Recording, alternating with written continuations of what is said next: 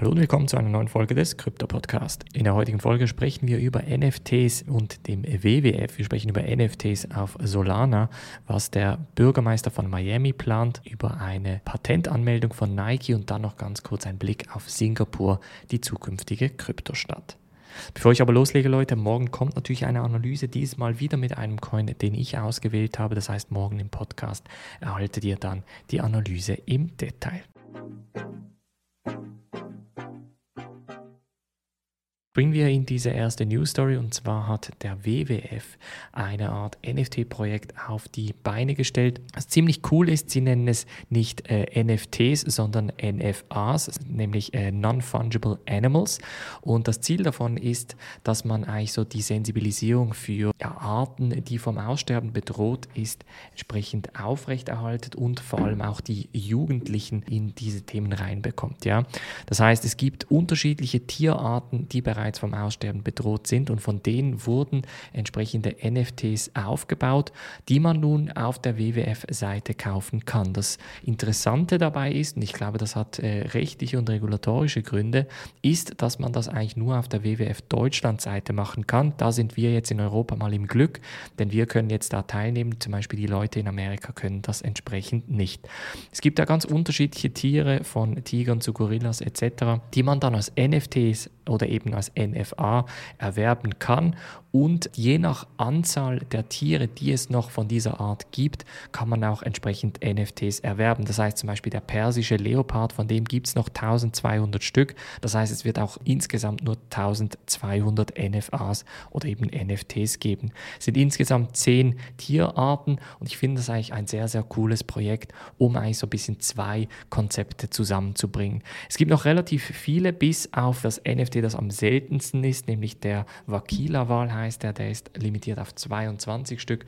All die anderen äh, Tiere bzw. NFTs könnt ihr noch kaufen und die findet ihr auf wwf-nfa.com. Wurde bereits übrigens auch schon in der Mitgliedschaft geshared. Ich habe es erst heute Morgen gesehen, aber wurde, glaube ich, schon gestern bereits in der Mitgliedschaft geshared. Das heißt, für die Leute, die noch nicht Mitglied sind und gerne äh, früher über solche Projekte erfahren möchten, ihr könnt euch auf bluealpineresearch.com slash Mitgliedschaft entsprechend anmelden. Wir bleiben gleich beim Thema NFTs, denn Solana scheint auf dem sekundären NFT-Markt durchaus ein wichtiger Konkurrent von Ethereum zu werden.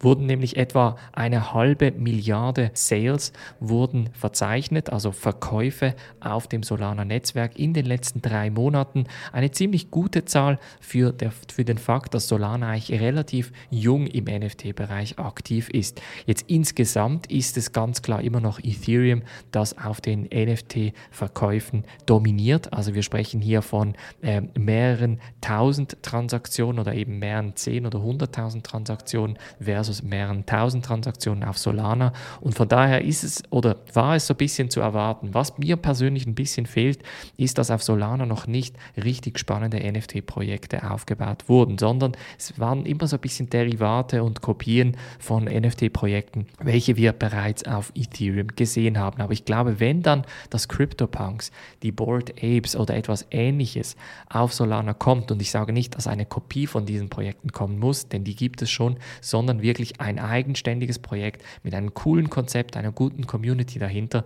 dann denke ich, könnte das sehr, sehr gut funktionieren.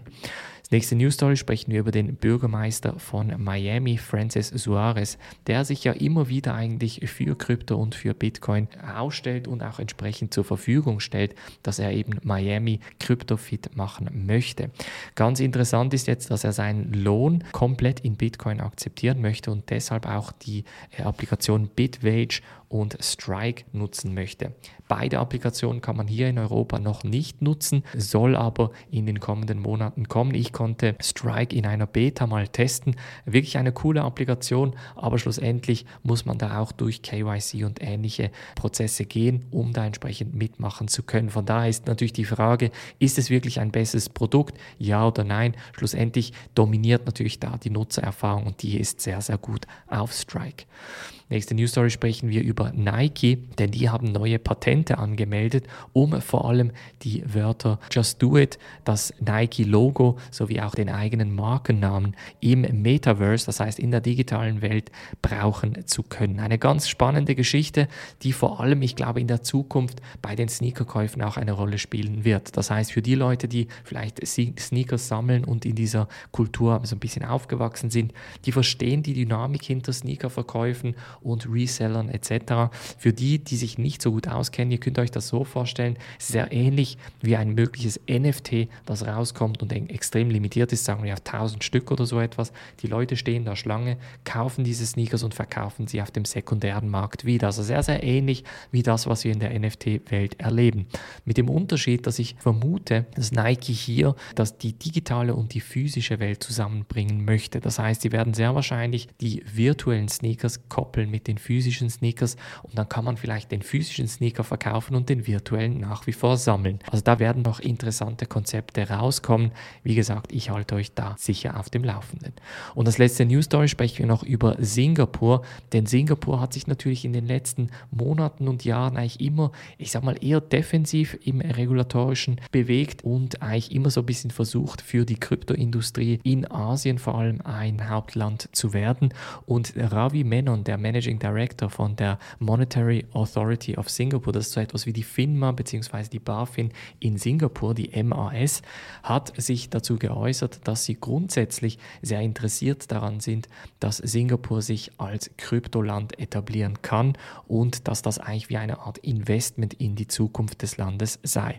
Und da sehe ich eins zu eins mit ihm. Ich glaube vor allem die Länder, die jetzt zu stark regulieren und die vor allem, ich sage mal, die Kryptoindustrie verjagen, die werden in den kommenden Jahren da definitiv ein bisschen Probleme haben, weil ihnen dann auch entsprechend Steuern entgehen. Das heißt, ich glaube, Regulierung ist das eine, aber Steuern ist natürlich das andere. Das heißt, was wir hier in der Schweiz zum Beispiel im Crypto Valley in Zug erleben, ist grundsätzlich auch ein Investment in die Zukunft der Schweiz. Von daher glaube ich, sollte da auch Singapur entsprechend ähnliche Schiene fahren. Und wir sehen das in unterschiedlichen Städten in Europa auch schon. Also zum Teil ist in Berlin, zum Teil in Malta zum Beispiel, im, im Land, im europäischen, gibt es da auch gewisse Aspekte oder gewisse Ansätze, wie man da damit umgeht. Aber nach wie vor glaube ich, Singapur und die Schweiz sind da definitiv in der Pole Position, wenn es darum geht, entsprechend kryptofreundlich zu sein und spannende Firmen auch anzulocken. Das war's von der heutigen Folge. Wir hören uns in der nächsten Folge, wie gesagt, in der Analyse wieder. Macht's gut und bis dann.